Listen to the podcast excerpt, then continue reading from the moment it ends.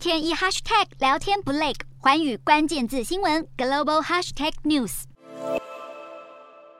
马来西亚前首相纳吉因为洗钱案上诉失败而入狱，这让巫统当权派对首相伊斯麦沙比利加大施压，要求他尽快举行大选。而伊斯麦近期出席公开活动时，面对记者的询问什么时候解散国会，他只简短的回应：“先等等。”好，当记者继续追问今年十一月是否可能解散国会，伊斯麦沙比利没有再回答问题，就离开了现场。不过有消息透露，巫统内部。对伊斯麦提出了四项要求，包含撤换联邦法院首席大法官，以及总检察长向国家元首申请特赦前首相纳吉，还有立即解散国会、举行大选。更表明，如果伊斯麦没有办法做到这四点，那么乌统将解除他的副主席职务。